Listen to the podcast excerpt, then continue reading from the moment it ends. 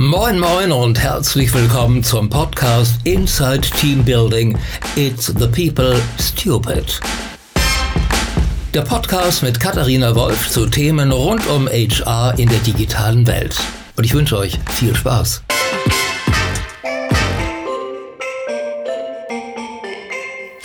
Hallo und herzlich willkommen zu einer neuen Ausgabe von Inside Team Building. Und ich darf heute in Berlin sitzen bei einem ganz tollen Unternehmen namens Sofa Tutor. Und hier mit der Head of HR, Adiba, äh, Dr. Adiba ähm, Magnan, oder wie Mignon. spricht man? Mignon, Ja. oh, einer äh, Mignon. halb Französin, das musst du gleich selber über dich erzählen, liebe Adiba. Ähm, äh, den Nachnamen auf jeden Fall kann eine Deutsche nicht in intuitiv aussprechen. Ähm, ganz toll, dass du da bist. Vielen Dank, dass ich hier sein darf, vielmehr andersrum. Vielen Dank Äh, fürs Vorbeikommen. ja, und dass du dir die Zeit nimmst. Lieber Adiba, du bist jetzt seit zehn Jahren tatsächlich schon, ähm, du hast äh, Sofa-Tutor quasi mit aus der Taufe gehoben äh, und hast einen äh, Werdegang, der, wie ich finde, etwas ungewöhnlich ähm, ist für, für jemanden, der HR macht. Also nicht nur, dass jemand so lange überhaupt bei einem Startup bleibt, ist ja schon fast ungewöhnlich, gerade in Ja. Berlin, Ja. ähm, sondern hast eben selber auch noch ein Unternehmen parallel mitgegründet, hast einen Verein gegründet, bist ähm, sehr businessfokussiert, siehst HR immer in dem Business-Kontext ähm, und lebst für mich so ein bisschen eigentlich so ein bisschen die neue Welt, äh, Welt von HR vor. Deswegen finde ich es unheimlich spannend, dass wir heute sprechen können und vielleicht fangen wir mal so an, dass du selber drei Sätze über dich sagst und uns erzählst, was Sofa-Tutor dann äh, genau macht. Gerne. Ähm, SofaTutor ist eine Online-Video-Lernplattform für Schüler und ähm, wir sind eine Lernplattform, auf der Schüler in den Klassen 1 bis 12 Lernvideos, interaktive Übungen, Arbeitsblätter finden, alles, was das Lernen erleichtert. Also wenn sie am Nachmittag nach Hause kommen und ähm, in der Schule was nicht verstanden haben, dann kommen ganz viele Schüler mittlerweile zu uns und ähm, lernen auf sofatutor.com die Inhalte aus der Schule. Richtig toll, richtig gutes Geschäftsmodell, man nicht irgendwie äh, irgendwas abverkauft von ähm, Schmuck oder äh, Es ist auch das, ja. es ist das zentrale Thema auch für die HR-Arbeit. Es ist ein ähm, Produkt mit einem wahnsinnig hohen gesellschaftlichen Mehrwert. Ähm, wir haben das immer, also wir stellen das in, in jedem Punkt auch in den, in den Vordergrund. Für uns geht es wirklich darum, den ähm, Schülern zu helfen und in diesem Bereich Bildung, der heute noch so überhaupt nicht digital ist, wenn man sich die Schulen anguckt, die ganze Schullandschaft, unser ganzes Bildungssystem, da eben jetzt seit mittlerweile zehn Jahren dabei zu sein und die Digitalisierung da voranzutreiben, ist super wichtig und äh, macht hier allen großen Spaß. Toll. Und deine Rolle hat sich wahrscheinlich auch in den letzten zehn Jahren ein bisschen verändert. Ja. Vielleicht kannst du sagen, was mittlerweile alles zu deinem Bereich gehört, beziehungsweise welche Bedeutung auch HR in, äh, bei Sofa-Tutor hat. Ja, also äh, ursprünglich mal angefangen bei SofaTutor habe ich, weil ich den ähm, Gründer im Studium kennengelernt habe und ähm, ja, wie es so ist, ganz am Anfang eines Startups, ne, man guckt sich erstmal um, was habe ich für Freunde, was können die. Ich habe ähm, Wirtschaftspädagogik studiert, also bin Diplom-Handelslehrerin und ähm, bin damals ähm, reingekommen, um, sage ich mal, dem männlichen Gründungsteam etwas bei Buchhaltung und administrativen Prozessen zu helfen und ähm, habe dann aber auch schnell gemerkt, dass Buchhaltung nicht gut zu mir passt. Ähm, Jeder, der dich zehn Minuten kennt, wird das sofort unterschreiben können. ja, das äh, hat sich nicht geändert, nach wie vor nicht. Ähm, äh, genau, und als unser Freundeskreis dann so leer rekrutiert war, brauchte es irgendwie jemanden, der ähm, rausgeht und Werbung für unsere Jobs macht im Prinzip. Und ähm, ich habe damals dann gesagt, das mache ich gerne und ich glaube, das kann ich auch gut. Ähm, genau, und habe angefangen im HR ganz klassisch mit ganz viel Recruiting. Wir haben ein riesiges Content-Team, ja, wir sind 110 Mitarbeiter, 40 davon im Content bei uns. Das sind ausgebildete Lehrer, das sind ähm, Videogestalter, Leute, die Videoanimationen machen. Ähm, genau, und habe angefangen, diese Teams eben aufzubauen, ähm, bis ich das auch nicht mehr alleine konnte. Dann habe ich die erste Person ins HR dazugeholt und dann haben wir sehr lange in einem Business-Partner-Modell im Prinzip gearbeitet. Ich hatte drei Mitarbeiterinnen, die dann immer für die einzelnen Teams wirklich alles von Recruiting, Onboarding bis hin zum Exit der Mitarbeiter ähm, über die Personalentwicklung betreut haben und ähm, das haben wir vor zwei Jahren dann wieder umgestellt. Wir arbeiten heute in einem anderen Modell und ähm, haben genau mittlerweile acht Leute im HR und Office Management, was sich jetzt erstmal viel anhört für 110 Zumindest luxuriös, ja. ja. Mitarbeiter, aber es ist auch so, dass wir mit einem Netzwerk von ca. 150 freien Mitarbeitern noch arbeiten, gerade auch im Bereich Content. Ähm, und das sind ja auch alles Positionen, die besetzt und betreut werden müssen.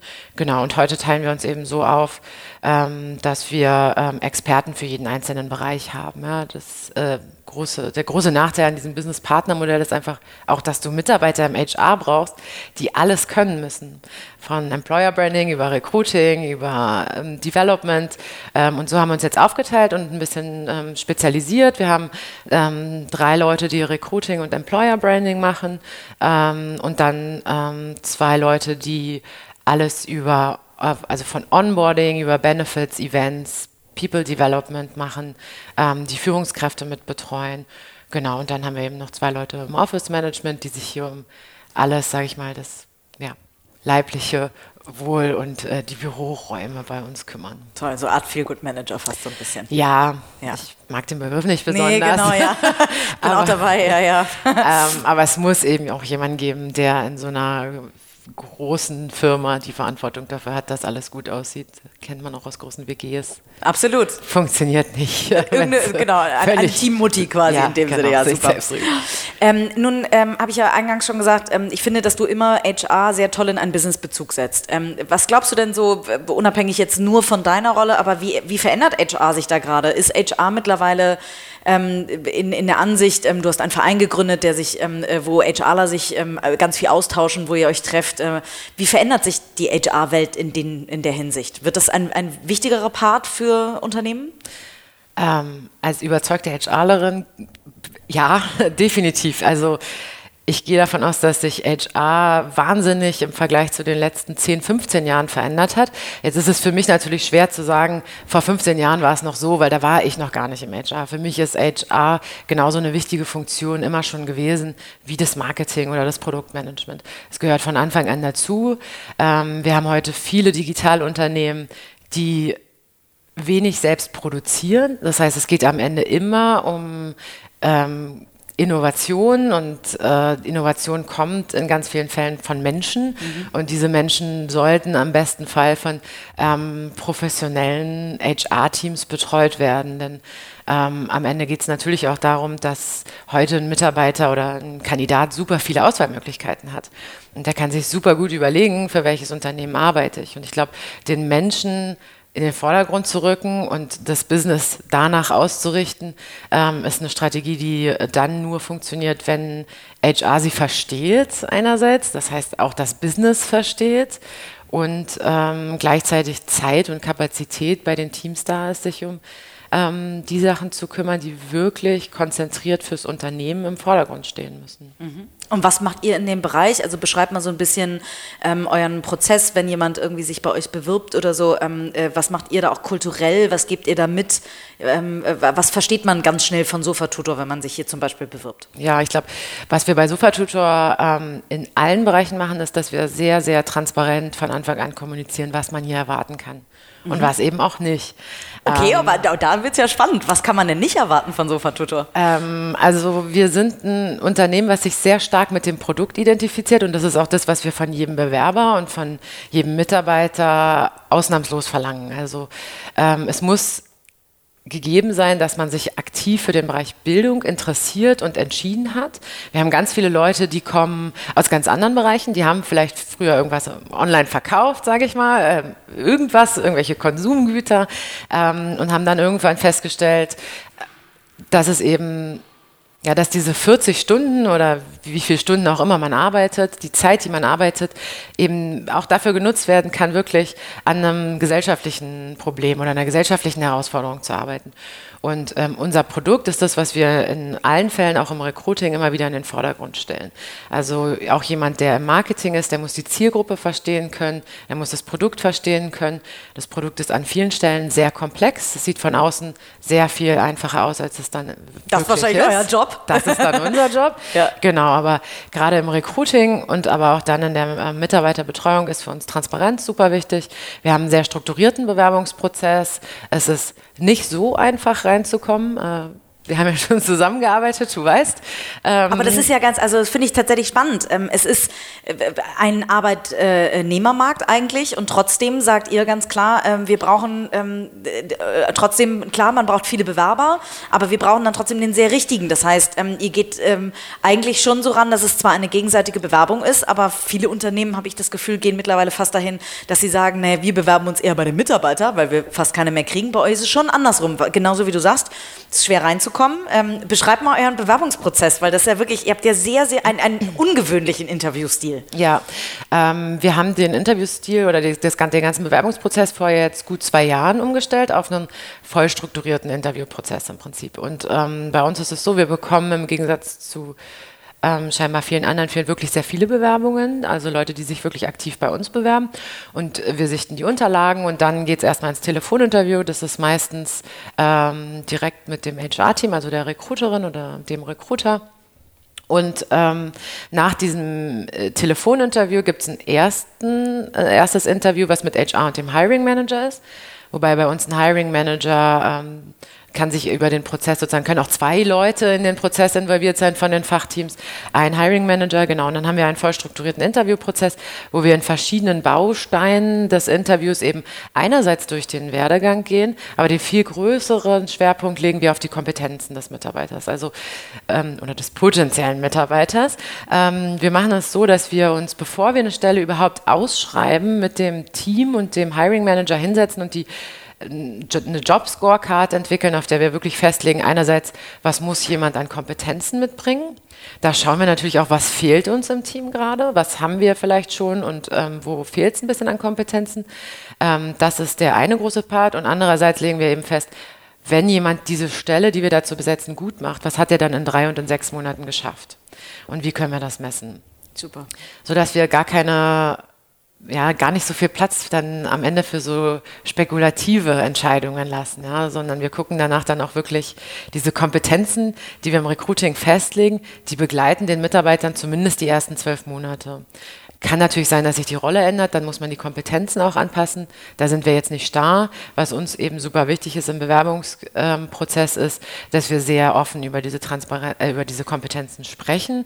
Die kriegen die Bewerber vor dem Vorstellungsgespräch zugesendet ganz seltenes ähm, Improvisationstalent drin, dann vielleicht nicht, aber äh, in den allermeisten Fällen bekommen die Leute das vorher zugesendet. Das heißt, sie wissen, was auf sie zukommt, sie wissen, dass das Interview lang ist. Die Interviews sind bei uns so in der Regel zwei, zweieinhalb Stunden lang, je nach Position.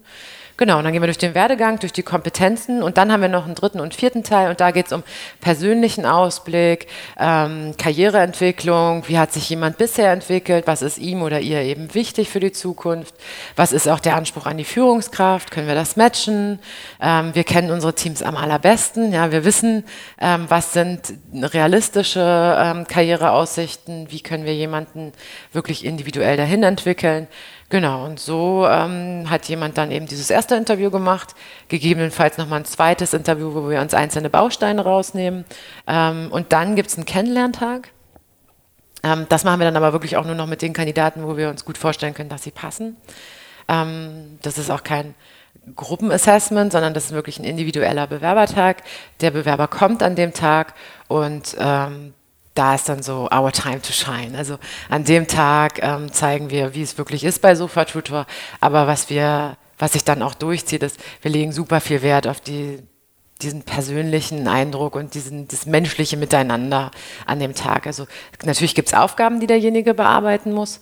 Ähm, aber es hat vor allen Dingen auch das Ziel, die Leute in Kontakt zu bringen, mit denen man dann arbeiten würde. Kulturmatching ähm, quasi. Genau, und ja. äh, geht gemeinsam mit dem Team Mittagessen. Es gibt eine Abschlusspräsentation, ähm, die auch nicht Frontalunterricht ist, um jetzt mal im Schuljargon zu bleiben, sondern eine Gruppendiskussion, damit man auch gleich zeigt, hey, so diskutieren wir ähm, hier, wenn es um fachliche Entscheidungen geht. Ähm, genau, und da nehmen wir dann auch durchaus Leute mit rein, die konträre Meinungen mhm. haben, damit man auch schaut, wie wohl fühlt sich da jemand in der Rolle. Und wie ist das, ähm, wie entstehen solche Prozesse bei euch? Ähm, heißt, ähm, du sagtest, vor zwei Jahren habt ihr euren Interviewprozess umgestellt. Ich gehe mal davon aus, dass ihr Core Values irgendwann mal ähm, definiert habt. Wie geht ihr an solche, ähm, äh, an solche Prozesse ran? Also bist du da der Lead und sagst, liebe Geschäftsführer, liebes Management-Team, ähm, jetzt müssen wir uns hinsetzen oder woher kommen solche Impulse und wie erarbeitet ihr sowas? Hm. Auch, auch hier äh, super unterschiedlich. Also was man über Supertutor wissen muss, ist, dass wir in ganz vielen ähm, Bereichen auch sehr partizipative Entscheidungen treffen. Also es ist nicht so, dass ich immer hingehen muss und sagen muss, ich möchte, dass wir jetzt das so und so machen und ähm, dann muss man sich da so seine Allianzen schaffen, so ist es nicht.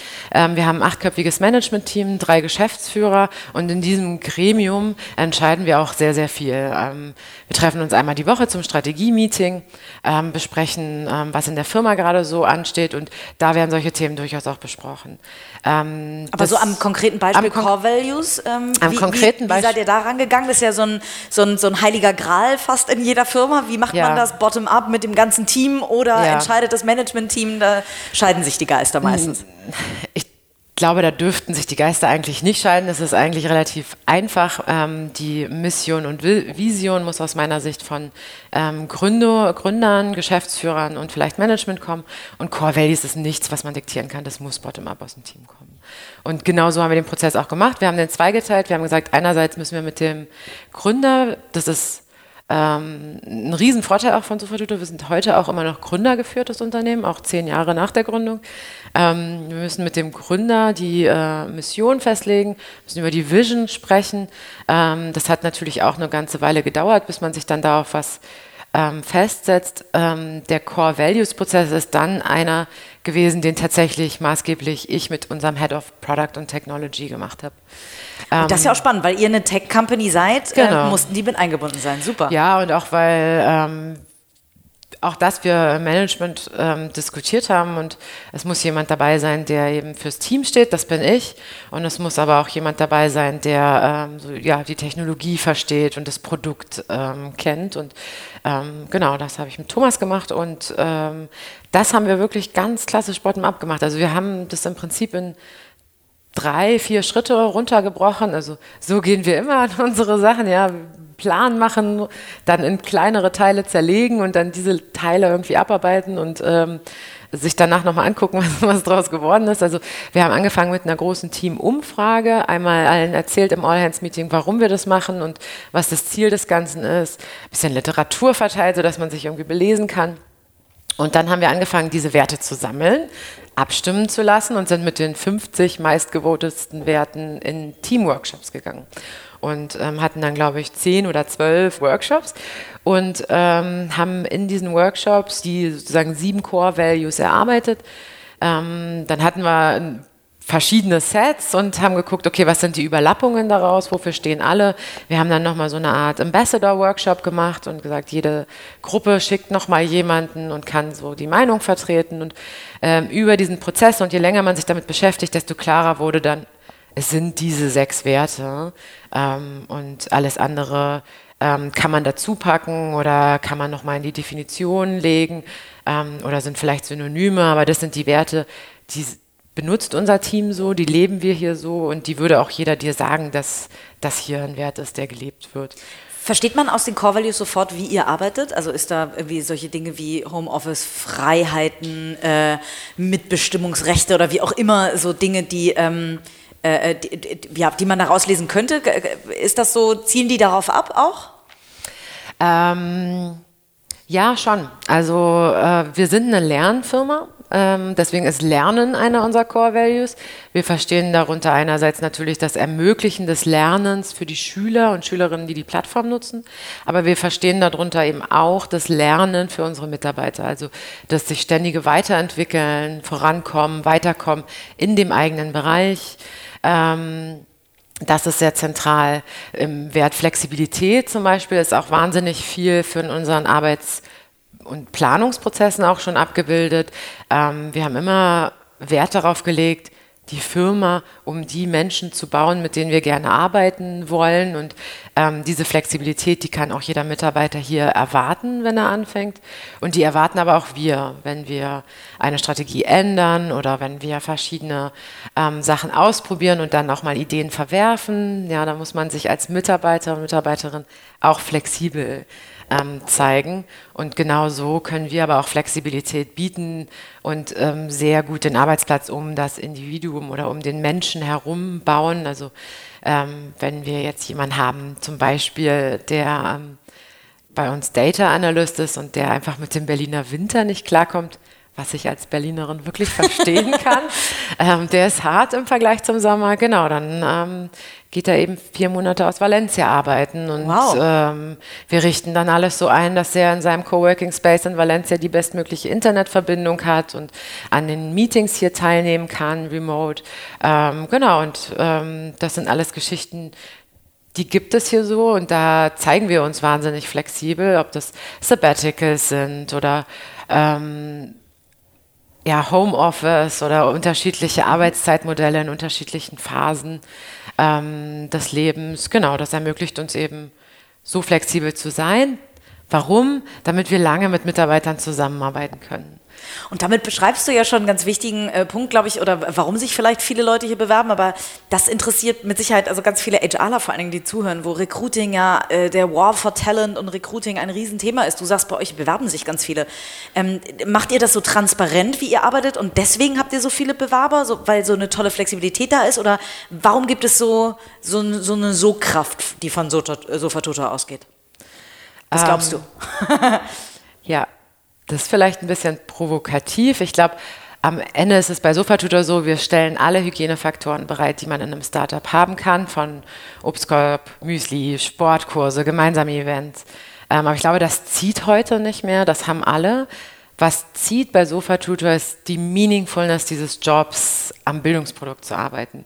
Und das ist so einzigartig in, in Berlin im, im Startup-Sektor, in dem wir ja auch rekruten, ähm, dass wir einfach super viel Zulauf bekommen von Leuten, die mit so dieser großen Überzeugung, auch einer unserer Core Values zum Beispiel, kommen und sagen, ich möchte für ein Produkt arbeiten, was an ein Purpose, also einem Purpose dient. Und wenn wir was sehen in den wie sich Generationen für Jobs entscheiden, dann sehen wir auch, dass je jünger die Generation, desto wichtiger ist der Fakt Purpose. Und ähm, da sind wir mit Sofa Tutor einfach ähm, ja, mit einer guten Idee gestartet und wir leben die und tragen die in alle Dimensionen. Und das ist was, für was auch unser Gründer heute noch hier in der Firma steht und das gesamte Management.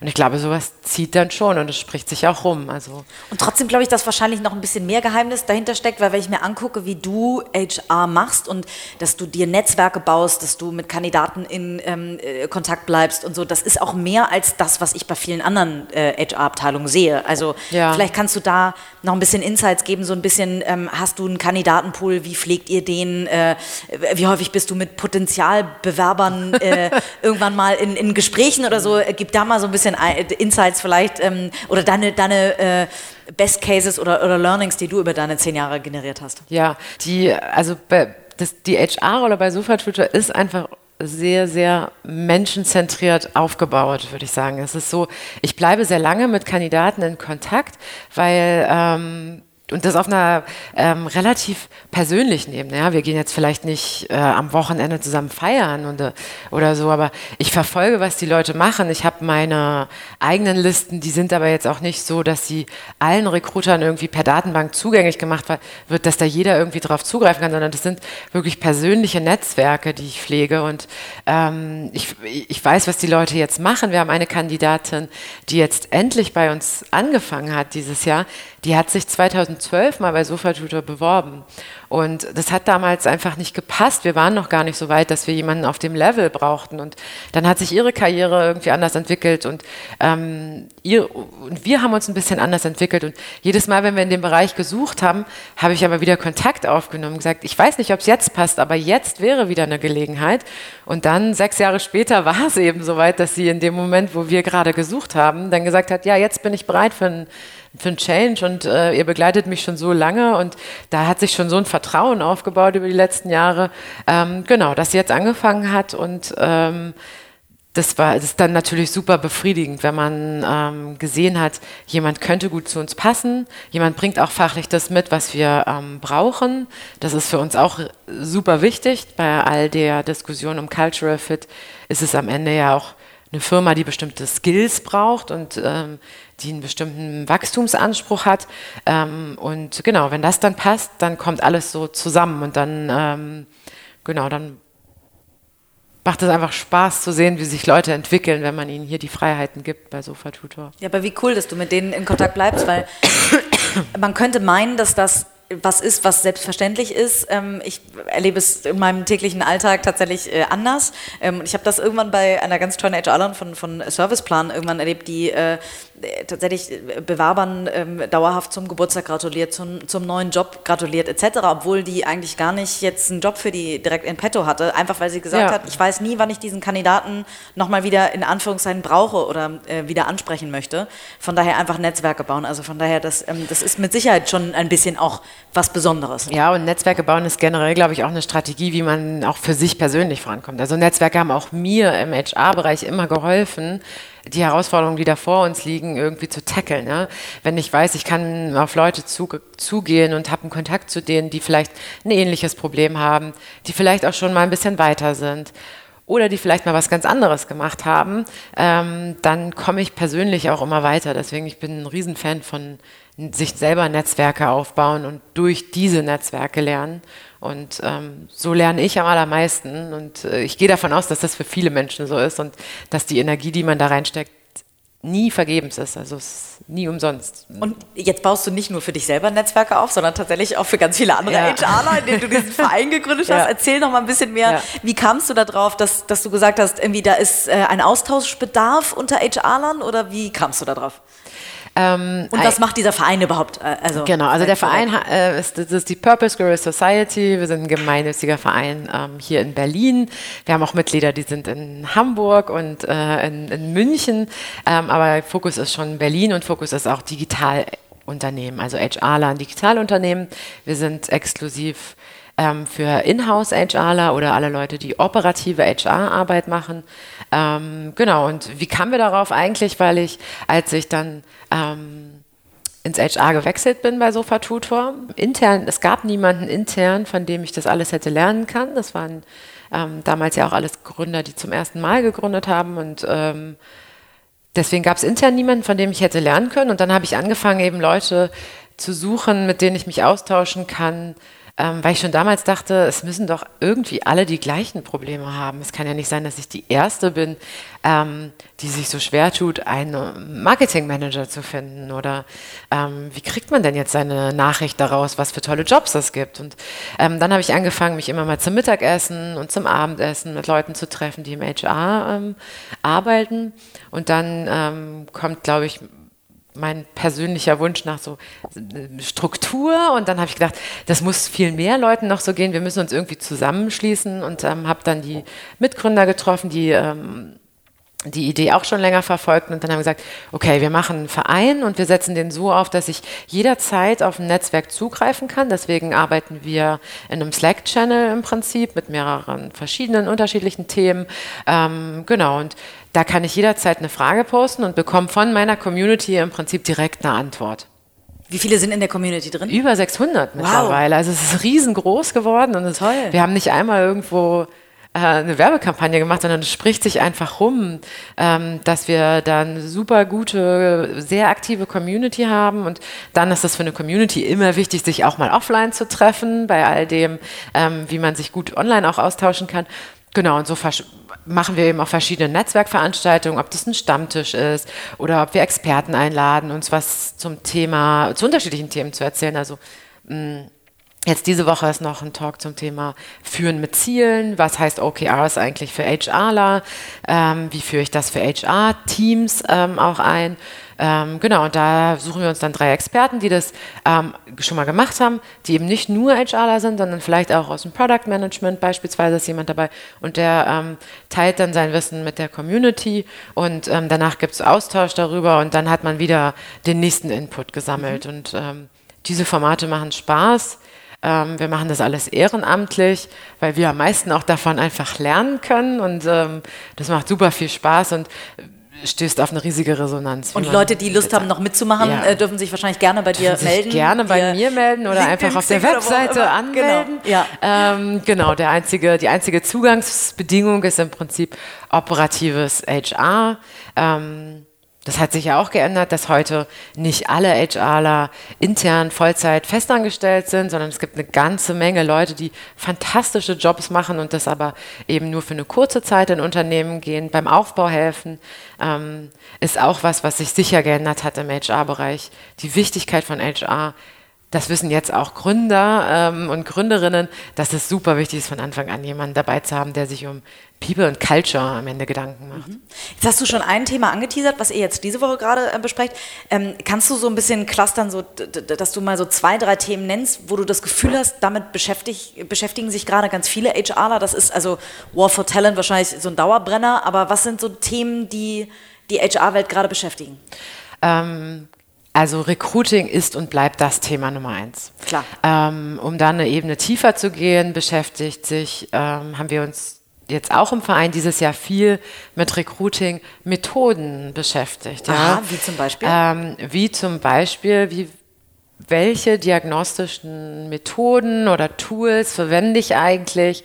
Ähm, dahinter liegt ja immer am Ende, liegt dahinter ja auch immer eine HR-Frage, nämlich wie ist mein Team heute strukturiert und wen brauche ich noch, um dieses Team, Puzzle, ja, ja, um ja, dieses Puzzlestück noch zuzufügen, damit ich dieses klare Bild des Teams bekomme. So, ja.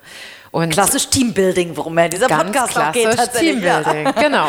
Und ganz losgelöst von irgendwelchen Floßbauaktionen oder wie auch immer man es dann ähm, extrinsisch noch ähm, verstärken kann. Aber ähm, Recruiting ist für mich eben, kommt eigentlich nach HR, wenn man ein Unternehmen hat, was schon ein bisschen größer ist und es nicht nur um Aufbau geht. Genau, dann geht es eben viel darum, welche Methoden sind jetzt gerade bewährt und ähm, wie lassen die sich in schlanke Prozesse packen, so dass man eben den Kandidaten auch nicht zu viel zumutet ähm, und wie lassen die sich in am Ende ja auch Prozesse packen, die zur Arbeitgebermarke passen. Ja? Also wenn wir eine Lernplattform sind, dann ist uns natürlich wichtig, dass jemand sehr viel Wert auf Entwicklung liegt legt. Ähm, deswegen, wir wollen mit Leuten arbeiten, die super tight in ihrem Bereich sind ähm, und die ihre Entwicklung im Blick haben und gleichzeitig ist Gemeinschaften wert. Das heißt, wir legen auch sehr viel Wert darauf, dass da eben keiner kommt, der mit Ellbogen einfach an sich und seine persönliche Entwicklung denkt, sondern der das gemeinsame Ziel vor Augen hat und eben auch dieses Teamziel verfolgen kann. Deswegen muss dieser Recruiting-Prozess eben auch dazu passen. Ja. Mhm. Genau, das ist ein Riesenthema für die HR-Szene und dann ähm, geht es jetzt mittlerweile, haben wir auch viel in den letzten Monaten gemacht zum Thema, ähm, ich nenne es jetzt mal ähm, Company Culture. Also ähm, wie schaffe ich das, eine Unternehmenskultur zu etablieren, zu leben und zu transportieren. Dass die, die Core Values nicht nur an, an, die Wand irgendwo genau, an der genau. Wand hängen, sondern gelebt werden, ja. Gelebt werden einerseits, aber die sich auch irgendwie unterscheiden, weil der Wettbewerb um diese potenziellen Kandidaten ist riesengroß und irgendwo muss man ja seinen USP rausarbeiten und den in den Vordergrund stellen. Ähm, genau, und wie schaffe ich also diese Unternehmenskultur zu halten oder erstmal erst zu schaffen und zu halten? Genau, und dann gibt es da auch wieder eine ganz bunte Palette an verschiedenen Methoden, ja, ob es Holocracy ist oder agile Methoden. Ähm, ganz unterschiedliche Sachen, die man ausprobieren kann und wo man sich inspirieren lassen kann, wie machen es eigentlich andere. Mhm. Und ähm, gerade in der Community ähm, teile ich auch ganz viel zum Thema ähm, agile Methoden. Wir arbeiten hier jetzt bei Sofa Tutor ähm, für alle Teams agil. Also wir sind eine der Firmen, die jetzt nicht nur sagt, Product und Tech darf in äh, Scrum arbeiten und alle anderen müssen das E-Mail-Postfach abarbeiten, sondern. Sondern ihr habt auch Besetzungssprints dann? Genau, wir haben auch okay. Besetzungssprints und wir haben auch Projektplanung im HR, was ähm, vorher mit dem gesamten Management auch beschlossen wird.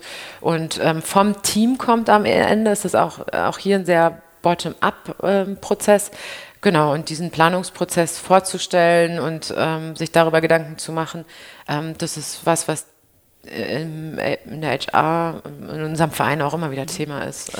Setzt ihr denn viele Tools in der HR ein? Also ich, es gibt ja mittlerweile HR-Tech-Tools noch und nöcher. Ähm, wir selber, es gibt auch genügend äh, Headhunter-Datenbanken zum Beispiel. Wir haben uns eine selber gebaut, weil wir gesagt haben, keine genügt unseren Ansprüchen so richtig. Ähm, wie geht ihr damit um? Habt ihr Tools, die ihr, äh, die für euch so toll gematcht haben? Habt ihr da selber dran rumgebastelt, weiterentwickelt, selbst gebaut? Wie geht ihr damit um? Ähm, so wie wir auch im Rest der Firma ähm, umgehen, wir sind eine sehr Do-it-yourself-Firma. Also wir bauen viel selber, auch das ähm, Bewerbermanagement und so weiter. Das sind alles heute Tools, die wir ähm, selber entworfen haben, selber pflegen, selber weiterentwickeln. Ähm, klar, für das, sag ich mal, die Personalverwaltung äh, braucht man bei der Größe ein Tool. Da arbeiten wir auch mit einem der Standardanbieter. Ähm, aber sonst versuchen wir so viel wie möglich selber zu bauen. Wir haben ähm, auch für unseren Content beispielsweise das ganze Content Management ähm, von Sofatutor, von den Videos, von den Übungen und so weiter. Das sind alles selbstgebaute Tools. Ja, weil es ähm, dann doch keine Lösung gibt, wie du sagst, die allen Ansprüchen genügt und ähm, weil man irgendwie auch flexibler sein will und weil man mit den Tools, auch gerade mit den Tools, die jetzt starten oder die neu sind, dann hat man immer wieder das Problem am Anfang, hm, sind die sehr schnell in den Entwicklungszyklen und setzen sehr schnell Änderungen um. Und dann wachsen die so schnell, dass sie den Sachen nicht mehr hinterherkommen und den Anforderungen und dann wird es plötzlich sehr starr und zum Blocker. Mhm. Um zwei Tools kommt wahrscheinlich auch ihr nicht ganz äh, herum, wenn es um Recruiting geht, das sind Xing und LinkedIn. Ähm, ich finde, also wir stellen uns als Company ähm, immer mehr da auf, dass wir unabhängig davon werden, weil es schon irgendwie eine gewisse Marktmacht ist, um überhaupt den Zugang zu Kandidaten zu kriegen. Wie siehst du das? Ähm, ist für euch das so elementar oder was ist da so dein, dein Ansatz? Gibt es dafür in Zukunft eine Lösung, dass man sich von einem LinkedIn, von einem äh, Xing irgendwie lösen kann? Ich glaube, als Sourcing-Tools sind die beiden Datenbanken nicht mehr wegzudenken. Ähm, das glaube ich nicht, dass das nochmal ähm, zurückgeht. Ähm, ich glaube, als eigene Datenbank, die haben ja beide auch im Prinzip Angebote, wie man die Datenbanken nutzen kann. In die Abhängigkeit würde ich mich, glaube ich, nicht begeben. Da nutzen wir dann doch lieber unsere eigenen Datenbanken. Aber als Sourcing-Tool ist es ein absolutes Must-Have mhm. und Must-Use, würde ich fast sagen. Äh, Genau, das um ist auch Zugang. so. Ja, um den Zugang ja. zu finden. Und ähm, ich glaube, das ist auch was, was von wem auch immer, aber den Kandidaten oft gesagt wird, ja, pflege dein Xing-Profil und dein LinkedIn-Profil und stell dich da möglichst gut dar. Ähm, genau, das als, als Sourcing-Tool, ja, als Datenbank oder Talent-Pool-Tool Eher nein. Mhm. Was glaubst du, wohin wird sich HR noch entwickeln? Also ich meine, es wird momentan darüber gesprochen, dass irgendwann ähm, Chatbots Interviews führen werden. Ähm, das, ich kann mir immer nur vorstellen, dass es nur begrenzt funktionieren kann. Aber was glaubst du, was hat AI auch nochmal für einen Einfluss auf HR? Ähm, ich glaube, es kann, wie mit allen Tools, kann auch wahrscheinlich im Recruiting, haben wir noch einen ganz großen Bedarf, in der Breite Tools einzusetzen, die uns äh, HR-Teams sehr ähm, operative, administrative Tasks abnehmen. Ja, also ähm, die vielleicht die ersten Fragen von einem Kandidaten beantworten. Oder ähm, ich denke dabei an Fragen wie, ähm, wer ist jetzt der richtige Ansprechpartner für diese Stelle? Oder ähm, kann ich noch mal was zum Gehalt wissen? Oder wie sieht denn euer Bewerbungsprozess aus? Ähm, ich glaube, es geht ja dahin, dass Menschen heute weniger gerne sich Informationen aneignen, sondern mehr so auf Zuruf Informations Stücke bekommen. Und ich glaube, dafür kann man es super gut einsetzen, wenn man jetzt nicht mehr erwartet, dass man sich die ganze Webseite durchliest, wo vielleicht auch alle Benefits drin sind, sondern ich will vielleicht eine ganz bestimmte Sache wissen. Am Ende ist unser Recruiting-Prozess auch ein Prozess, wo der Bewerber in jedem einzelnen Schritt von dem Recruiter betreut wird. Ja. Und der weiß immer, der Bewerber oder die Bewerberin, ich kann mich jetzt an Carina wenden und fragen, was ist jetzt der nächste Schritt? Ähm, und es gibt bei uns verbindliche Auskunft darüber, wann geht's weiter und wie geht's weiter. Und ähm, das ist, glaube ich, was, was man jetzt nicht unbedingt gut durch Chatbots ähm, lösen kann.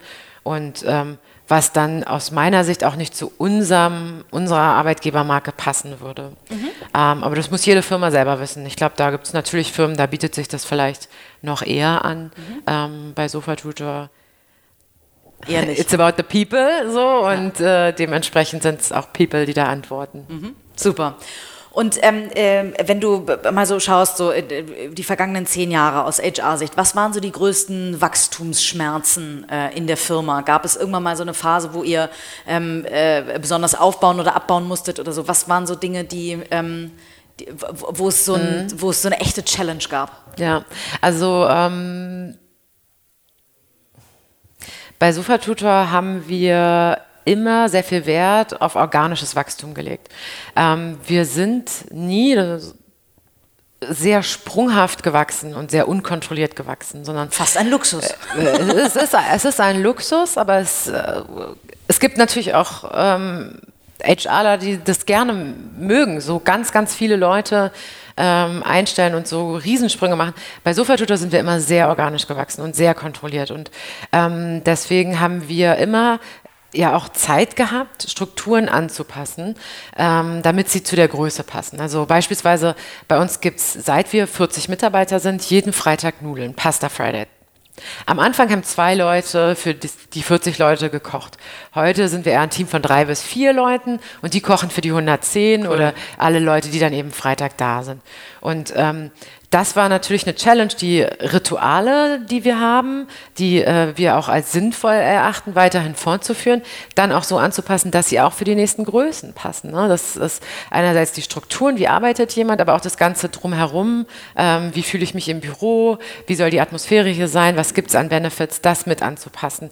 Das war ein Riesenthema und ist immer wieder Thema, was auch ein großes Thema ist und was ähm, in den letzten zwei Jahren auch nochmal ähm, größer geworden ist, ist das Thema Führungskräfteentwicklung. Also wenn man ähm, in einem Startup ist mit ganz wenigen Mitarbeitern, ich würde mal sagen so bis 20, dann ist das noch voll in Ordnung, wenn alle in all, alles beteiligt sind und mitentscheiden können.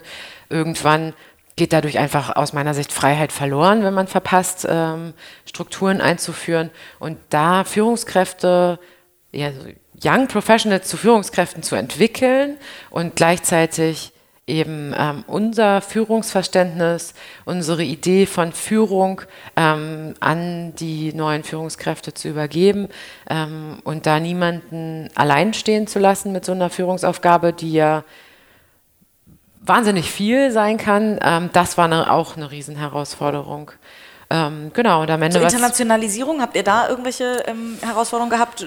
Sprachlich, Company, Sprache ist wahrscheinlich Englisch bei euch? Nee, tatsächlich eigentlich bilingual, würde ah. ich fast sagen. Ähm, also alles, was wir ähm, offiziell an Company Announcements machen und Company ähm, Sprache ist immer Deutsch und Englisch. Mhm. Ähm, bei uns ist es so, wir haben ähm, natürlich Mitarbeiter, die ähm, kein Deutsch sprechen, die aus dem Ausland kommen. da machen wir es so, dass wir, wie gesagt, einerseits die Unternehmenssprache auf Deutsch und Englisch angepasst haben. es gibt äh, immer beide Sprachen, beide Möglichkeiten. Ähm, auf der anderen Seite geben wir aber auch ähm, Deutschkurse hier, Englischkurse für die, die noch nicht so gut Englisch sprechen, ähm, sodass alle eben sich wieder weiterentwickeln können und lernen können. Und ähm, gerade wenn man mit internationalen Mitarbeitern arbeitet, dann sind wir in Berlin in der sehr komfortablen Situation, dass man sehr weit kommt ohne Deutsch. Aber wir haben schon gemerkt, am Ende sind Leute wirklich nur langfristig hier angekommen, wenn sie sich zumindest ein bisschen verständigen können. Und ähm, dafür ist Deutsch eben wichtig. Und auf der anderen Seite ist Englisch sehr wichtig, weil wir in sehr vielen Teams ausschließlich Englisch reden. Ist die goldene Regel, wenn einer dabei ist, der nicht perfekt Deutsch spricht, dann wird Englisch gesprochen. Mhm. Okay, super. Die Zeit ist schon wieder irrsinnig verflogen. Äh, eine letzte Frage stelle ich tatsächlich all meinen Gästen und zwar so ein bisschen, ähm, was, dich, was glaubst du, was dich erfolgreich macht? Also gibt es Charaktereigenschaften oder du sagst, ne, du interessierst dich für Menschen oder so. Gibt es so Dinge, äh, die, wo du sagst, das hebt mich vielleicht aus der klassischen Masse ab, weswegen ich vielleicht meinen Job besser mache als der Durchschnitt? Ich liebe einfach Herausforderungen und ich bin ähm, wahnsinnig hartnäckig und ähm, sehr, sehr ambitioniert, wenn ich mir einmal ein Ziel gesetzt habe, da wirklich dran zu bleiben. Und, ähm, das ja schon, hat ja schon fast mit Disziplin zu tun. Genau, ich wollte, ich ja. wollte es gerade sagen, oh, ja. ja. Ich bin sehr diszipliniert tatsächlich und ähm, ich liebe Herausforderungen in jedem Bereich. Ähm, ich setze mir auch privat immer wieder eine Herausforderung ähm, und da bleibe ich dann wirklich gut dran. Und ich glaube, diese Fokussierung und Disziplin ähm, das ist was, was Besonderes. Toll. Adiba, vielen, vielen Dank, dass du uns ein bisschen äh, Insights und Einblicke gegeben hast in Sofa Tutor in deiner Art, sehr, wie, sehr du, gerne. wie du arbeitest, wie du äh, die HR-Welt siehst. Und äh, nochmal der, der Aufruf, jeder, der Lust hat, ähm, in deinem Verein als HRler mitzumachen, äh, soll sich gerne bei dir melden oder direkt über die Website äh, anmelden. Wir schreiben das auch nochmal in den Folgentext mit rein, die Website. Ähm, ich finde Vernetzung auch immer super. Von daher, ähm, gerade, ich habe gehört, ihr habt jetzt gerade in Hamburg auch äh, noch ein kleines Chapter eröffnet oder da sind noch nicht so viele. Da ähm, werden wir jetzt auf jeden Fall mal unterstützen, dass es ein paar mehr werden. Und jeder, der es hört, an HR soll sich auf jeden Fall bei dir melden. Vielen Dank. Vielen, vielen Dank, dass du dir Zeit genommen hast und weiterhin ganz viel Erfolg hier mit Sofa Tutor. Ich glaube, ihr habt da noch eine ganz tolle Reise vor euch. Super, vielen Dank, Katharina.